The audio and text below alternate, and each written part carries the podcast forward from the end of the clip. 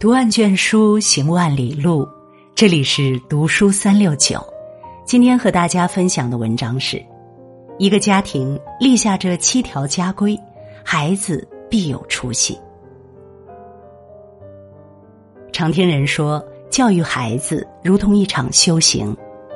可是，越来越多的父母走入一个误区，对孩子学习过多干预，对自身习惯养成却放任自流。只重视教，却忽略养。殊不知，结果换来了孩子规矩意识的缺失，而这往往便是一个家庭失败的开始。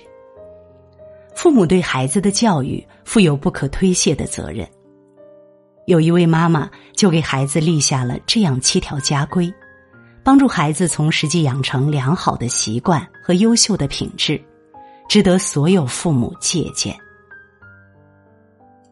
一，没有经过允许，别人的东西不可以乱拿，这是教养。前段时间，微博有个热议话题：年轻人为什么反感家里来客？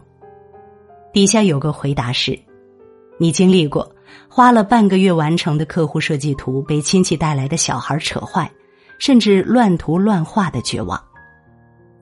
你经历过熊孩子来你家，当场就把你手机、平板或者口红、润肤露等等破坏到报废的崩溃吗？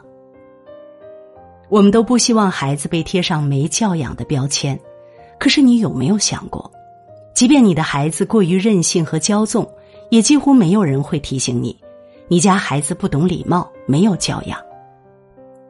他们只会默默在背后讨论孩子不会教。然后看着你的孩子在没教养的路上一去不复返，直到闯下更大的祸事。真为孩子好，不想孩子在背后被人指责、被人讨厌，父母从小就应该给孩子树立好规矩。没有经过允许，别人的东西不可以乱拿，垃圾不要扔在地上，公共场合不要大声喧哗，不在大庭广众之下喧闹。最好的教育不是拥有高分数，是刻进骨子里的教养。而在这一个又一个的细节里，何尝不是父母修养的体现？二，绝对不能说脏话和做任何不雅的行为，这是素质。有素质的孩子，无论走到哪里都会被人家喜欢和尊重。可是这几年，暴露孩子素养问题的新闻层出不穷。在上海迪士尼，一位男孩在游戏项目中插队，被工作人员劝阻后，反而辱骂对方：“就不拍，臭老娘们儿。”而男孩的父母在一旁无动于衷，只是勒令现场的人删掉视频，称侵犯了肖像权。还是在迪士尼。一个八岁男孩碰到了一位年轻女孩的屁股，非但不表示歉意，男孩的妈妈更是对着年轻女孩连打带骂：“我儿子摸你屁股怎么了？你屁股没被人摸过呀！”这样的满口粗话，没素质的孩子和家长真的丑陋极了。有心理学家说，要提高孩子的素质，首先要提高父母的素质，所以。这条家规更像是在写给父母。孩子就像一棵小树苗，家庭环境就是浇灌的水。作为父母，有责任也有义务教育孩子遵守基本的做人规则，但同时，父母也需做到行为清净、语言得体，才能滋养出身心健康的孩子。三，遇到长辈和老师。一定要先礼貌打招呼，这是礼仪。我们国家素来有礼仪之邦之称，《论语》中说：“不学礼，无以立。”荀子有言：“人无礼不生，事无礼不成，国家无礼不宁。”即使到了现在，文化不断更迭，时代千变万化，礼仪文明也依旧值得我们的孩子学习和传承。而遇见熟人要先打招呼，这便是最基本的礼貌。可是，在大多时候，父母为了证明自己是个合格的家长，只会催促、强迫孩子跟叔叔阿姨打招呼。遇上内向敏感的孩子，抿着嘴往后缩，就是不说，父母觉得丢脸极了，当场对孩子就是一顿斥责。我们当然应当教会孩子懂礼貌，可是礼貌不是做给别人看的，真正的礼貌是发自内心的真诚，而不是流于形式的敷衍。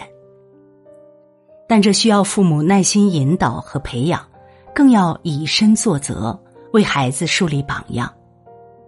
父母要先做好礼貌待人，孩子在耳濡目染下受到熏陶，自然也就习得谦谦有礼，与人为善。四，与别人沟通时不能打断别人说话，这是尊重。常听人说，会说话的孩子。一开口就赢了，确实，人们往往更喜欢落落大方、活泼开朗、敢于自信表达自己的孩子。可是，这也需要分场合。有的孩子上课时总习惯打断老师的发言，老师话还没说完，就迫不及待的站起来回答。有的孩子喜欢在大人聊天谈事的时候打断，非要人家变着法儿的陪他。这对任何人来说都是一种很不好的体验，不管是在任何年纪，随便打断别人说话都是低情商的行为，不尊重别人的表现。所以，当孩子出现这种行为时，父母要记得告诉孩子，与别人沟通时不能打断别人说话，提醒孩子改变说话的方式，教会孩子学会倾听。其实也是在教育孩子学会尊重别人。说话有分寸，是孩子将来立足社会的根本。一个懂得尊重别人的孩子，才能在人生之路上越走越宽。五，善于为自己的过失和错误的行为负责，这是担当。每个孩子都会做错事。但是每个家长的处理方式却大不相同。美国有一位小男孩，曾经因为欺负同学，被爸爸惩罚一周不许坐校车、跑步上学。这一周时间里，孩子在前面跑着，而爸爸风雨无阻在后面跟着。后来经过这件事，孩子深刻认识到两点：第一，人要为错误付出代价；第二。爸爸不会因为我犯错就不爱我。我见过很多父母，自己的孩子做错事时，不停的跟着擦屁股。等到孩子长大了，犯的错更严重了，自己再也兜不住了，才开始后悔莫及。其实做错事并不可怕，可怕的是父母掩盖错误，孩子错而不改。每一次错误，其实都是孩子学习承担责任的大好时机。用实际行动来表达自己的担当，让别人感受到你的歉意，比一万句对不起更管用。六，用过的东西、看过的书籍都要放回原位，这是习惯。一位教育学家曾说过：“如果你养成了好习惯，你一辈子都享受不尽它的利息。”如果你养成了坏习惯，你一辈子都偿还不尽他的债务。习惯的力量是强大的，好的习惯能推动孩子做出积极的改变，受益终身。但是，习惯养成并不是一朝一夕的事，需要父母从小监督孩子行为，不断重复。即使是把用过的东西、看过的书籍放回原位，这样的小事。也能帮助孩子在养成习惯的过程中，更好建立规则感，形成秩序意识。帮助孩子养成习惯，归根到底是帮孩子找到正确的路径，在人生道路上走得又稳又远。所以，千万别错过最佳的教育时机。在好习惯中长大的孩子，必然更有使命感，在人际交往中也更能得到。别人的青睐。七，至少有一项体育爱好，锻炼身体不能少，这是健康。我们都知道运动很重要，健全的心智与健康的身体。可是现在大部分的孩子受到环境和父母的影响，忙于学习而忽视运动。去年曾有一项相关研究数据，我国儿童青少年体质健康主要指标连续二十多年下降，百分之三十三存在不同程度的健康隐患。小眼镜儿、小胖墩儿、小糖人儿等情况突出。试想一下，本该朝气蓬勃、活力满满的孩子，却在小小年纪体质弱、易生病，他们的肩膀又如何经得起未来风雨的考验？少年强则国强，孩子不仅需要精神上的富养，更需要身体上的富养。运动的意义。不仅是能带给孩子健康的身体，在这过程中也能培养孩子团结、自信、坚毅的品质。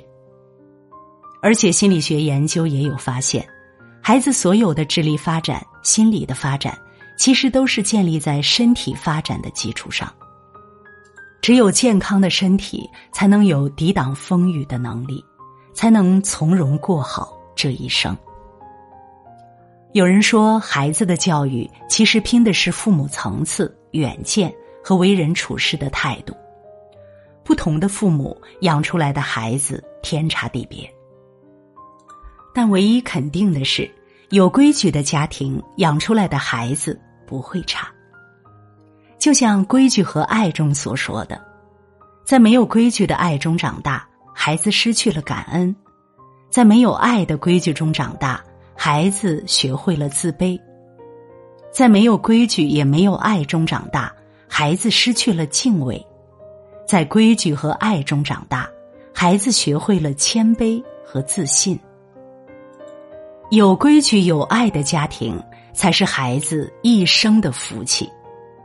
点个再看，这七条家规，家长请为孩子收藏。如果你喜欢读书，喜欢读书三六九，欢迎关注并转发，让我们相约读书三六九，用读书点亮你的人生。